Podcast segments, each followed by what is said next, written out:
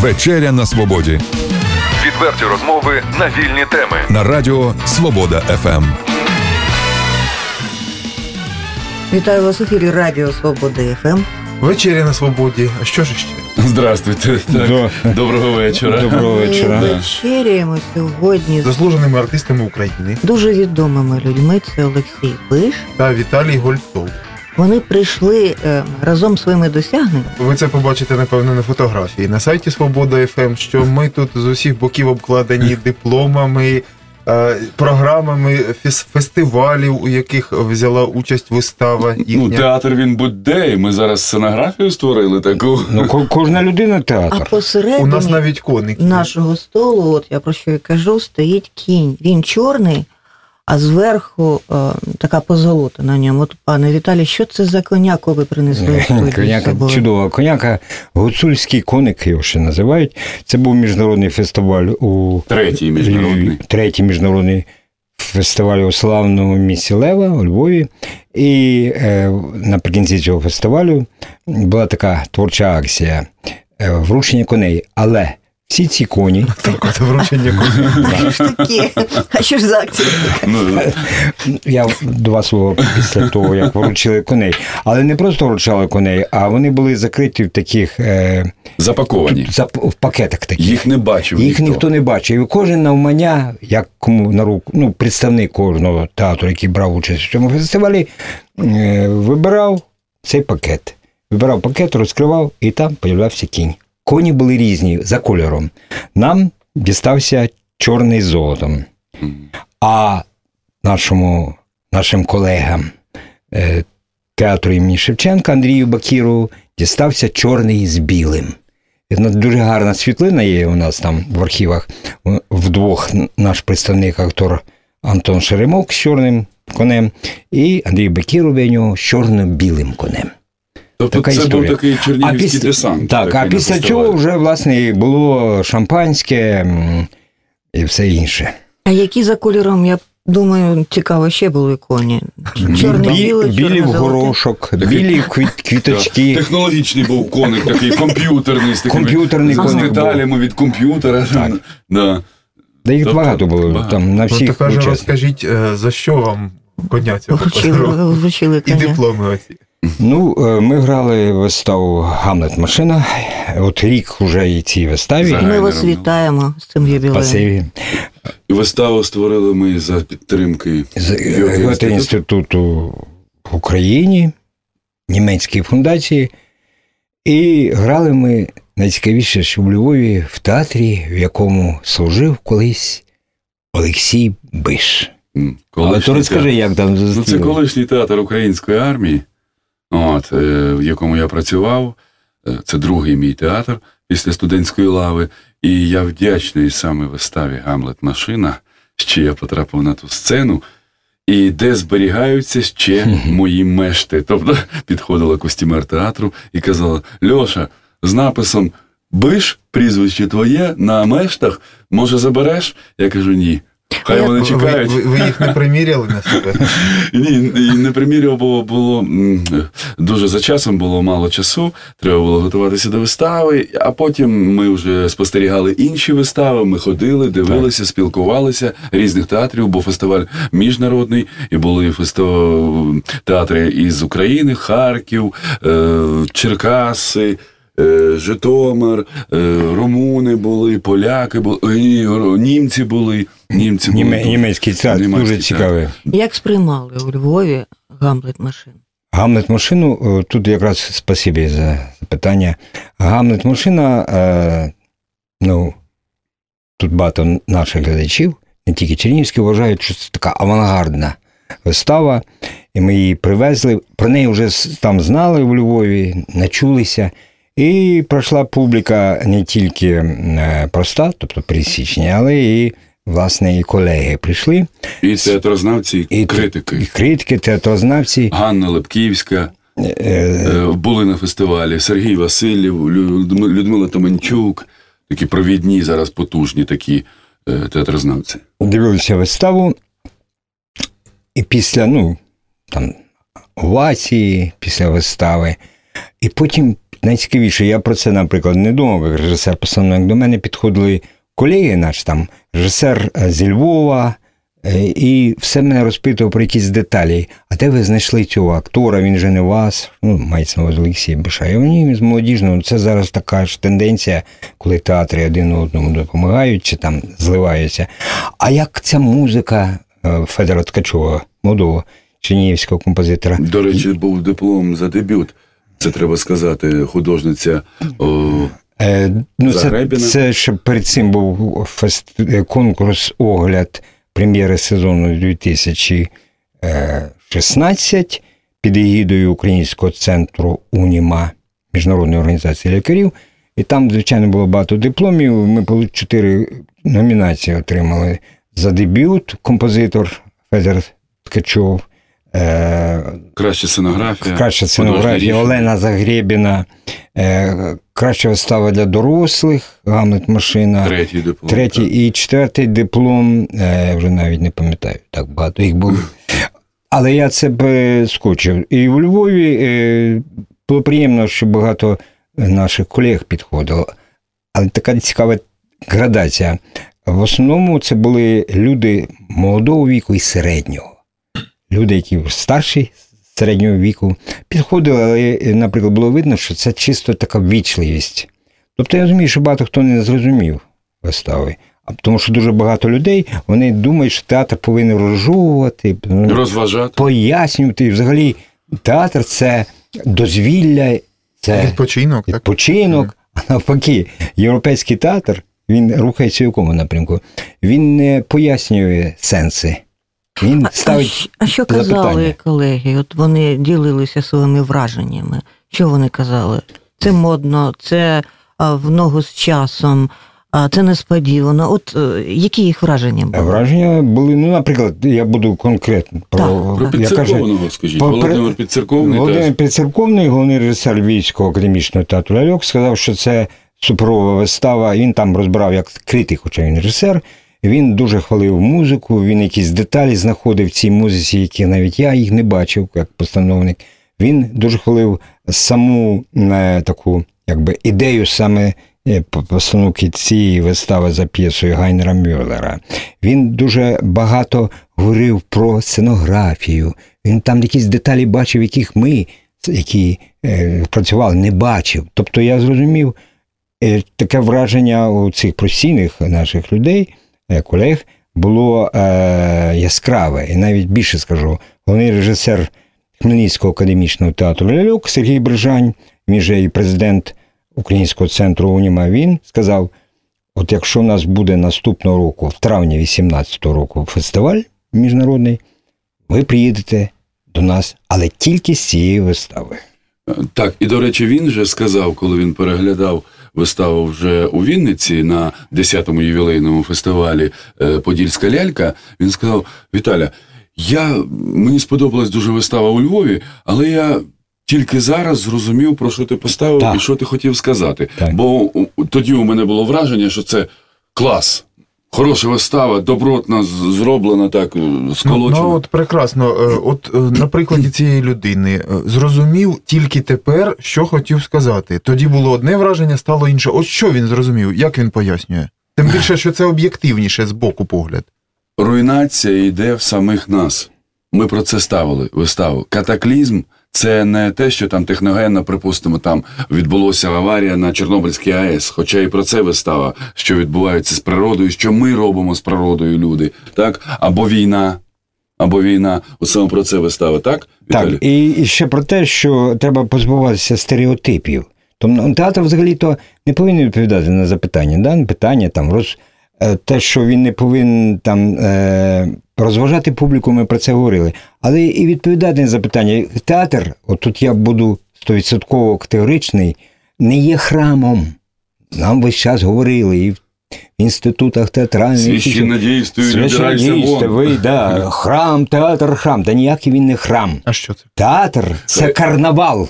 Карнавал. Є така е, цитата у Франсуази Саган. Е, Театр – это храм. Храм – храм, и нет человека. Так, абсолютно правильно. Геніально сказано. Пане Олексію, ну, карнавал, добре. А що має відбуватися на А дивіться, карнавал, але не в тому сенсі, я перепрошую, не в тому сенсі, який нам весь час е, раніше всюди говорили. Карнавал це таке дійство, веселість, така безтурботність. Ні. Карнавал це якраз таке дійство, яке отверез, тверезими людей робить, приводить людей до суті своєї, до початку е, людського. Е, Карнавал це таке дійство, як і театр, е, яке е, питання не відповідає на питання, а задає питання, ставить питання. Карнавал це таке дійство, коли людина приходить ну, до своєї суті внутрішньої. Тому що, по великому рахунку, теперішній театр, отут мій колега і друг Олексій Бишев, він же все-таки актор молодіжного, драматичного театру, може зі мною сперечатися. Але я, я, в мене переконання, сучасний театр, драматичний в першу чергу, це щось якесь велике неподобство в якому розумінні. Ми приходимо в театр, ми сідаємо і дивимось. Виходять на сцену дядьки, тітки, починають кривлятися, зараз плакати, колеги. закохуватись, обласного театру. Да, Зараз такі стрілятися. стереотипні митці скажуть, що вони говорять? Геть! Так, так, так. Ну, А, Олексію, поки от- ми не, не я, я перепрошую, поки ми далеко не, не зайшли, е, все ж таки, от провокація, якийсь фрагмент Галит машин. От от зразу, з ходу. Я, я скажу. Мгм, От, а, от Сергій Брижань, я біля нього стояв в проході. Сергій Брижань дивився, є така сцена в е, цьому в Гамлет машині, коли е, Гамлет е, починає танцювати індійський танець, там такий, і до нього вискакують е, такі персонажі з величезні маски, там кролик чи зайчик, е, коза, е, порося, і вони всі навколо нього танцюють. Він кричав Браво, браво! Брижань Сергій. чому? Фонограма із е, індійського фільму Танцор Діско там лунає. Так, і він казав, він казав, під час, я біля нього був. Він пішов сам казав, як геніально ви, геніально. Це такий удар по цьому е, добовому, штамповому ще з совєтських часів театру і театру ляльок, коли ляльчки побігли, ой, граєте ляльчки. І удар по цих е, ну, плани все-таки реформа театральна якби йде, а плани всі з совєтських времен на глядача, на е, фінансові плани залишилися. І він каже, геніально, і удар по головних адміністраторах і по цих штампах. Е, головне ще, от повіжте ще в кінці колобка. Колобка, повіжте, тому що паличка-виручалочка, ой, гроші треба зробити. А от поставимо колобка. Так, ляльок має. І в дитячий- і в дитячий і в дитячий садочок. Да. От він просто був на піку такої свого. Ну, а якщо Захоплення. цитувати, ну дивіться, сам автор дає. Е, я був Гамлетом, я стояв на березі і трендів з прибоєм, бла, бла, бла, бла. А за спиною у мене були руїни Європи. Дзвонили дзвони на урочистий похорон, парувалися убивці і дова, крокували радники слідом за труною високо- високочолого трупа і ридали погано оплачуваними слізьми. Я був Гамлетом, я, я Гамлет, принц датський червивина, що спотикається. Три голі жінки, Марс, Ленін, Мао, всі одночасно, кожен своєю мовою, говорять один той самий текст: знищити всі взаємовідносини, в яких людина затяте очікування тисячоліттями у жахливих обладунках. Так. Е, Прекрасно просто. Отже, ну ми тут бачимо, що е, це і, е, і суперечка чи, чи алюзія на Гамлета, Шекспірового Так. Гамлета, це зрозуміло. І разом з тим е, нашої історії, принаймні 20-го століття, навіть ну, 19-го, 20-го, нової історії зріз, так? Так, е, п'єса написана ще коли? П'єса Ну, написана у в 70. 1977 році. Ще було ГДР. Да. Ну я погоджуюся, що тут кожен може ГДР. бачити щось своє. Це сатира, можливо, взагалі на суспільство. У кожній сфері, е, у кожній галузі можна знайти щось своє і, і радіти від того, що е, так само відчуваєш. А от скажіть, е, зараз, ну про це багато пишуть і філософи, і писали, і, писали, і культурологи, і так далі, що е, от такі твори е, авангардні, нехай вже будуть називатися авангардні, так, так, це так і є. а, вони, вони краще сприймаються і створюються більше у часи е, переломів, так? От потріс- суспільних. потрясінь. потрясінь, криз, е, коли дуже швидко зміни відбуваються. Людина починає відчувати світ весь взагалі, як ну дуже, дуже відносно. Оголено да, е, цей нерв. Тобто е, розум стає відносним поняттям. Тобто те, що вчора було нормальним, стає сьогодні вже не дуже, і навпаки. Ем, Це правда, ви погоджуєтеся з тим, чи це все-таки поза часом? Ні, тут є е, велика доля істини в ваших словах, але на мій погляд, е, розумієте, е, на мій погляд, якщо говорити от про мистецтво, ми ж говоримо про мистецтво, про театр, так? Ну, і не відкриваю Америки, коли кажу, що власне мистецтво є обличчям кожної держави. Мистецтво обличчя кожної держави. Навіть не якісь там придумки електронні, там досягнення якихось центрофуг, електронні і так далі. Тому подібне. А саме мистецтво є обличчям кожної держави. Яке у нас обличчя гарне, це я А в нас обличчя, знаєте, яке культури? Мистецтво, частина культури Поплавський. На на, жаль, жаль, на жаль. Поплавський. На жаль, Поплавський. Ну чому? Дивіться, він такий солідний дядя.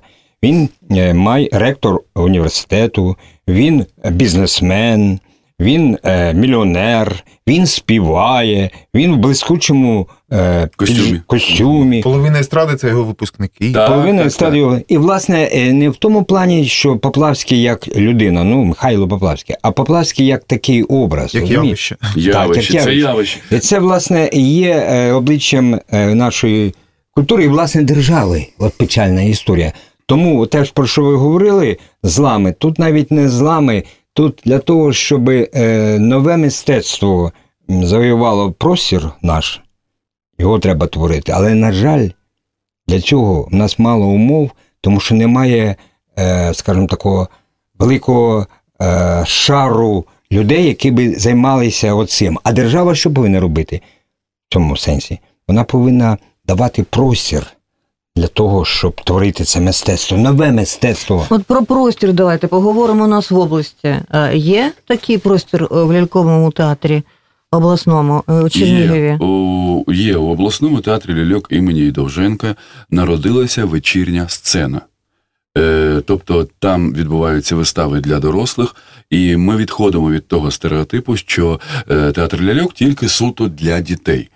У Харківському академічному театрі ляльок імені Афанасьєва взагалі дуже мало вистав для дітей. Ні, вони виховують дітей, все робиться, репертуарні вистави для дітей йдуть. Але у них дуже багато за кількістю вистав для дорослих. Вони ставлять і Чехова, вони ставлять і Мольєра. І Платонова, і і, Платон. Гамлет. Е, Буду ставити Шекспіра ось зараз. Так, Шекспіра. І також розбудовується театр ляльок і люди, і ляльки у Львові. Це той театр, який започаткував, започаткував цей фестиваль, і люди ляльки, про який ми говорили. А от люди йдуть на дорослі вистави. От є ж, є ж таке кліше, що Е, ляльки йдуть, це для дітей. Я перепрошую, от у, в одному, ну, Олексія Бишани від не, не відкриваю таємниці, дуже багато рідних міст. Ну, його рідне місце, де він народився, Нікополь. так? Чернігів, зрозуміло. Львів. Львів, Рівне. Де, Рівне, де служив в театрі. Дніпро, де навчався, Дніпропетровськ Так. колишній. І виховувався для. Дніпропетровського театру. Да. Так от в Дніпрі буквально недавно закінчився фестиваль театрів ляльок, міжнародний фестиваль театрів ляльок, е, вистав для дорослих. Туди привозили, власне, е, ці театри, вистави в основному для дорослих. Зали були забиті. І це така ейфорія була для організаторів, радість цього фестивалю. І наступний рік, а ми тут вже з Олексієм весь час говоримо, наступний рік треба, щоб туди поїхала Гамлет-машина, Гамлет-машина. І я телефонував перед початком цього фестивалю е, директору цього фестивалю е, Валентину Фетісову і кажу: ну, Валентине, ну Гамлет-машина. Він каже, то вже всі, ми всі запросили. Давай я, ти приїдеш як, е, Як гість. Все оплачено буде. Я говорю, ні, ну що ви. Тільки я з вистави. Тільки Оце- з Гамлет-машина. Дякую, Е, да. друже. А взагалі мені здається, що от ви питаєте, як оцінюють, як взагалом недооціненна ще вистава Гамлет машина. Тобто не Тому що- зрозуміли. Треба Да. подивитися знову Оця- і знову. Дро- Знову і знову. Оця кандовість і театрознавців, і колег театральних. Розумієте, коли е, голова журі е, Вінницького е, фестивалю. Вінницького фестивалю Подільська лялька Ростислав Коломієць, видатна людина, видатна постать, е, заслуги має, і досвідчена людина, і режисер, і викладач. І він не зміг проаналізувати за Станіславським навіть. подивитись і знайти щось, про що ж. Що ж там хорошого є, да? якась зернинка, і з цього почати. Він одразу став хаяти виставу. А А, Брижань каже йому: Та ти нічого не зрозумів. Брижань, він був членом І, теж да, журі. і вони йдуть коридором у готелі і сперечаються ніч. Вони кажуть, ти нічого не зробив, та ні, Так, ти нічого не так. Та ти взагалі гімно. І пів, Ну, Я думаю, що це і най... пів готелю чує це, це найвища нагорода, коли сперечаються. Да. І дивіться, я, я сказав так, і от вам цитата із устави. Останні мої слова. Я займаю місце, Гамлета слова, у своєму гівні, Так. у своїй крові. Мгм. Оце правда. Ну, От я. а може то заздрість просто? Акторська, режисерська. таке. Е, і Тут, до речі, якщо згадати фестивалі, от це в тому контексті, що культура, обличчя культури нашої це Поплавський, такий, ну, метафоричний. От скажімо. досталося по Ні, ні, не Михайло Поплавський як людина, а те, що від нього вже. Да, да.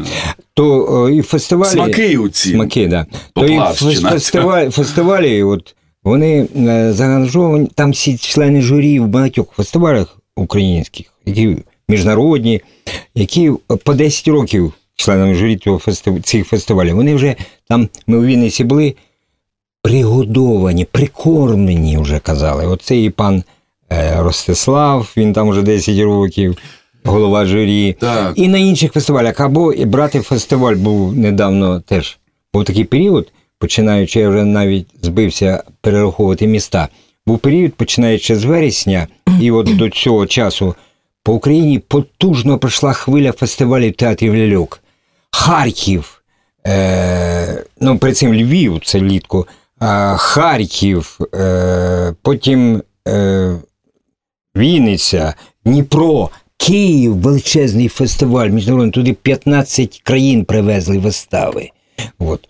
Тепер ще Ужгород. Угу. І, на жаль, на багатьох цих фестивалях журі або пригоду, прикормлені, вони по 10 років, одні і ті ж члени журі, або свої. В Харкові, наприклад, чудовий фестиваль був, е, міжнародний, але членами журі було троє людей з Харкова, з інституту мого рідного. Так, так, так. Чудова режисерка Дмитрієва, яка зараз очолює там Так. театр, і молода, і перспективна. Але знаєте, у нас так е, країна одного театру, припустимо.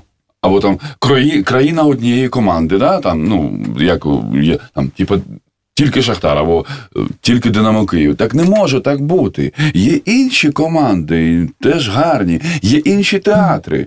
От потім казали, що колись була тенденція. Ага, зараз е, у великих містах нічого нема. У театральній провінції зараз є отаке. Потім вони про це забули, і тепер кажуть, що провінція нічого, що нічого не може зробити, не вміє, не розуміє. Розумієте? І, і одні ті ж самі слова від членів журі чуєш. Я возив виставу квартет на двох Ніжинського нашого театру. Це моя постановка на Мальпомену Таврії. Потужний фестиваль міжнародний у Херсон. Е, Ми отримали диплом за цю виставу е, кращий акторський ансамбль. Тобто це потужний диплом. Актори раділи і казали: ой, ніженці, ми ніколи такого диплому не отримували. Наступного року. Це п'єса Крима Анатолія Крима, сучасна драматургія українська. Наступного року я повіз свою постановку за Гоголем одруження і питали: а хто це биш? Биш, хто це биш? Ну, члени журі між собою. Не знаємо, не знаємо. Все, бамбім, валім Так. його, завалюємо, критикуємо і все. Висновок, Розумієте? висновок- Хоча я в тому році, що зі мною могло статися за рік? Висновок простий. Тобто, не треба і- нам журі. Хай фестивалі е, будуть, а це моя пропозиція. Так. А оцінюють їх е, спектаклі, мається на увазі, глядачі в режимі онлайн, в електронному варіанті, або ж просто після вистави там беруть картку там Так. червону, зелену, синю. Тобто не потрібні е, люди, які просто пригодовані. Пригодовані. Або ще один варіант. Ми колись були на фестивалі в Запоріжжі, там е, лялькова веселка фестиваль. Ну там теж були ж- члени журі, там роздавали. Але одна номінація була дійсно така. Номінація Браво колеги. Тобто самі е, учасники фестивалю, театри, голосували за найкращу виставу. За свою вони не мали права, це було е, закрите голосування. І потім, коли підрахували, виявилось, що наша вистава Принцеса, що стрибає. Там грали Ігор Маджуа і Тамара Булавіна. Була найкращою. Своїми колегами визнана. Це було нормально. І, до речі, на, в Ютубі, в інтернеті є всі враження від нашої вистави, припустимо, того ж Грушецького, головного режисера і художнього керівника Черкаського, театру і який театр, е, дуже знана людина, і він хто там там Е, ще. Він е, кандидат мистецтвознавства, там заслужений діяч мистецтв України і так далі. І Тому він подібне. дуже гарно сприйняв виставу. І заходив навіть за куліси і казав, У це, нас- Обнімав слово. і казав, це революція. У нас до вас пропозиція. У нас ми постійно теж змінюємося, працюємо над собою. Давайте працювати бліцом. Ми коротко вам задаємо безліч запитань, а ви коротко на них відповідаєте. Давайте пограємо в таку гру. Давайте. Е, Але у нас ще є А. враження глядачів То, то, да, останнє бліце можна? е, від вистави. Це, оце, як, це, е, дивіться, я вже говорив, що якщо говорити про Гамлет машину, який рік відбулось, да? що е, театральний електорат, ви розумієте, ці такі журі, пригодовані, все сприймають його так, от якось. А от власне глядач сприймає його чудово. От у мене тут буквально пару слів. От Алла Гаркуша, завідувача відділом Чернігова Стародального національного заповідника, після прем'єри, от вона що написала, вчора після перегляду був такий стрес, хоча я і підготовлений глядач, що мені не просто говорити, дихати було важко. Виходила з глядацької зали і розуміла одне: просто так легко, невимушено вже далі жити не можу. Ну, Сергій Васильєв, це відомий театральний критик, він сказав взагалі про цю виставу образно. Перед нами фантастичний рослинний світ, якась біомаса, ось ця магма людська і створює образ вистави. Або Олександр Чеван, викладач е, гімназії для обдарованих е, Ліцею. обласного ліцею, да. ліцею, сільської Дуже на дороги. Сартра схожа цитата, до речі. Перша Так. постановка Гамлет машини в Україні. І най, ай, найавангардніша річ, яку коли-небудь ставили в Чернігові. Коли наступна прем'єра вистави? Тобто, коли я побачу її? в, У грудні, грудні, у десь грудні. на початку грудня в нас Да. там свої. У листопаді ріка життя за Довженком. Так, Те- теж вистава для 16 дорослих. листопада це вистава Олександр Ковшин, е, Харківський режисер. Харківський е, Чернігівець з Чернігова.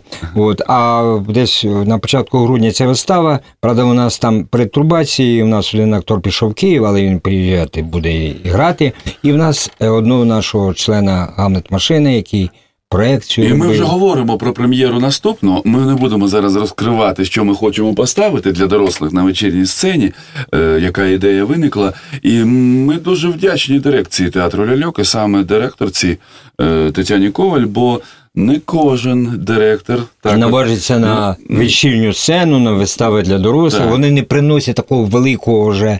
Мабуть, у неї виходу не було. Ні, ні, вона пішла на зустріч, вона якось Вона, зрозуміла. вона їздить з нами, дивиться. Вона була і в Кременчузі з Гамлет машиною, вона була і в Києві. Е, І у Львові. з Гамлет машиною, і у Львові. І у тобто Вінниці. вона дуже уважна до цієї роботи, і вона навіть казала про Лену Загребіну. Я все ж таки не помилилася, Леночка, коли я тебе знайшла. Ну, коли я взяла до театру, ну, до постановок, е, до, долучили. Тобто це Ну, пробуємо тепер. Пробуємо. Пробую. Я от завжди е, таку тугу відчував, що в 90-ті роки, на початку 2000-х, чому у нас не ставлять, е, або майже не ставлять в Україні. е, Це ж так класно було би так на часі, мені здається, зараз. І відгук би знайшло. Чому не ставлять е, п'єс театру абсурду? Е, Іонеско, Бекета. Чи ви не задумуєтесь над тим, що треба робити такі речі зараз? Треба робити і робимо. Саме обласний молодіжний театр це робить. У нас був Мрожик, і танго Мрожика, і емігранти Мрожика, і Іонеско теж був в стільці. Так, а я продовжу театр ляльок. Звичайно, ми над цим працюємо, і, скажімо так, в наших папках є такі п'єси. Коли е, наступні прем'єри, де будуть грати актори всіх театрів області, молодіжного, обласного, ляльковий театр, зібралися разом і щось на таке зробили неймовірне. Це давня мрія, і всі про це говорять, але ще ніхто не спромігся. Знаєте, і художні керівники, і там і театри, театрі Шевченка це говорили. Але це робить е, Чернігівський обласний молодіжний театр, бо завжди, припустимо, актори або е, театр Шевченка, або навіть лялькарі, вони були задіяні у виставах молодіжного театру. Е, Театр ляльок, як бачите, це робить.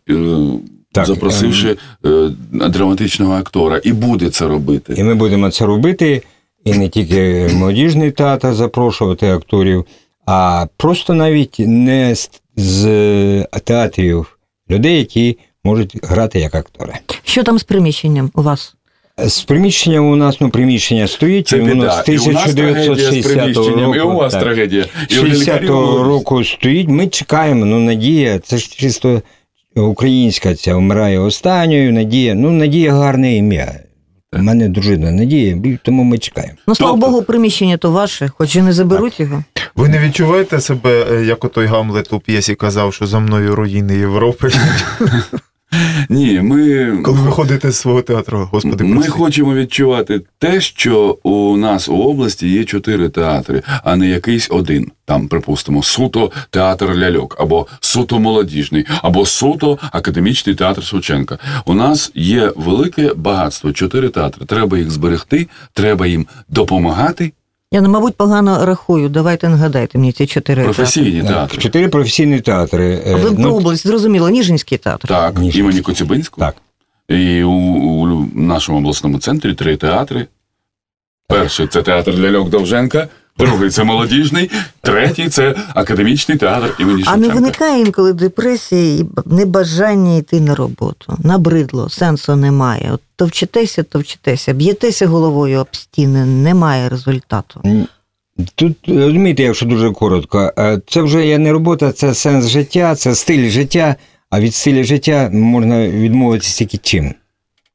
Немає, немає такого. От б'єся, б'єся, актори е, плачуться, плачуться молодіжкінці, да, молодіжки, що ой, молодіжка не їздить, чому Геннадій Касьяна у нас не вивозить, чому, чому, чому? Все відносно. Ви зараз почули про фестивалі, як це відбувається, що неправильного на фестивалях. Так, їз- їздити потрібно, показуватись театрові потрібно. Це не... Але є інший бік. Можна законсервувати, законсервуватися і берегти себе як творчу одиницю колективові, що і робить молодіжний театр. Бо поїдеш, не критики боїться Касьянов, зовсім не критики. Сказати йому не можуть е, тверезо про виставу, а проаналізувати. А говорять шаблонно. А на що це шаблони? Чому необхідно прийти е, на вашу виставу Гамлет машин обов'язково подивитися, переглянути, якщо е, люди, глядачі не знайомі з цією виставою? От перше, друге, третє, четверте. І хто? Це пенсіонери мусять прийти. Е, Діти віком до 15 років. Хто той глядач? Тому прийти на гамет машину потрібно, ну бо я вже тут цитував, тому що це найавангардніша вистава в місті серед всіх театрів, які є. Це І не побоюся сказати, і на Україні. І можливо. По- По-друге, для того, е, щоб люди зрозуміли, що приходити до театру треба не для того, щоб е, розважити, чи він відповість вам, як зварити суп, а для того, щоб він поставить вам запитання, а ви, як людина думаюча, починаєте думати в кращий бік. Для цього. Третє чи четверте, глядачі, е, все залежить від глядачів, це немає від його віку. Глядача залежить ходити на цю виставу, а від того, як людина вміє потім відповідати на ті запитання, які поставив театр. Так. Ця І якщо ми говоримо своєю виставою Гамлет Машина, що винні всі, що відбувається у всесвіті, що відбувається з планетою, що відбувається е, в суто в взаємовідносинах між країнами, що відбувається в взаємовідносинах між людьми, щоб глядач себе спитав, в чому я особисто винен. Бо кожен винен. в Тому, що відбувається, і е, е, катастрофа, е, світ летить у нікуди. І- І як, як нам зупинити це? Оце про це запитує вистава. Так, і, ну і тут, власне, е, на тій сцені, коли йде Гамлет машина, і в Гамлет машині в сценах е, немає тіточок і дядечок, які притворяються, що вони когось кохають, чи стріляються, чи там ридають. Там все йде е, щиро. Віталій Гольцов, Олексій Биш, заслужені артисти України, були гостями програми Вечеря на Свободі. Говорили ми про розвиток театру взагалі, про театр ляльок, про театр для дорослих, про те, що в Так. усій Україні тенденції десь схожі, що Так. ми один одного розуміємо завдяки все-таки сценічному мистецтву. І про Гамлет машину. Тобто гамлетомашинізація в дії.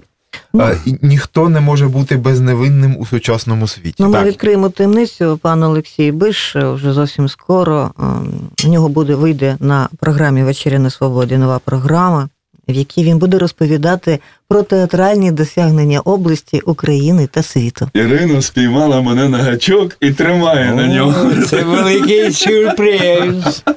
Так, і хочу сказати, була така думка розпочати отак от з Гамлет машини цю, цю передачу, прем'єру. Але подумали, знаєш, колеги або Чернігів, о, та що вони? Що о, сам про себе. І передачу, і ще і, і сам про себе, і ще й Гольцова сюди. Ну, Дякуємо вам. Заходьте ще.